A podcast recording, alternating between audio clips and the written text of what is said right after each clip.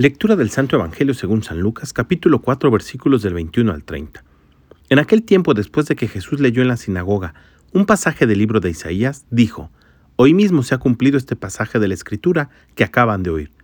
Todos le daban su aprobación y admiraban la sabiduría de las palabras que salían de sus labios y se preguntaban, ¿no es este el hijo de José?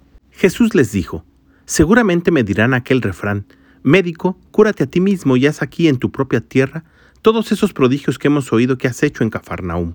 Y añadió, Yo les aseguro que nadie es profeta en su tierra. Había ciertamente en Israel muchas viudas en los tiempos de Elías, cuando faltó la lluvia durante tres años y medio, y hubo un hambre terrible en todo el país. Sin embargo, a ninguna de ellas fue enviado Elías, sino a una viuda que vivía en Sarepta, ciudad de Sidón. Había muchos leprosos en Israel en tiempos del profeta Eliseo. Sin embargo, ninguno de ellos fue curado, sino Naamán, que era de Siria. Al oír esto, todos los que estaban en la sinagoga se llenaron de ira y levantándose lo sacaron de la ciudad y lo llevaron hasta un precipicio de la montaña sobre la que estaba construida la ciudad para despeñarlo.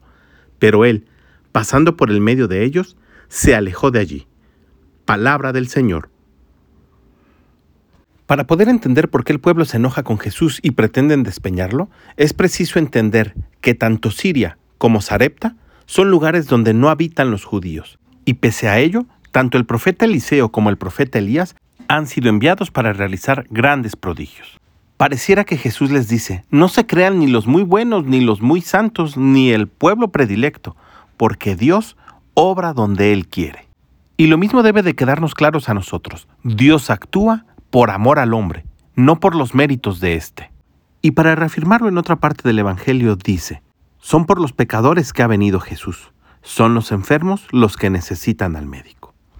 Pidamos al Espíritu Santo que nos ayude a reconocernos pecadores delante de Jesús y precisamente por eso esperar con confianza el milagro que nuestra vida necesita. Que tengas un gran día y que Dios te bendiga.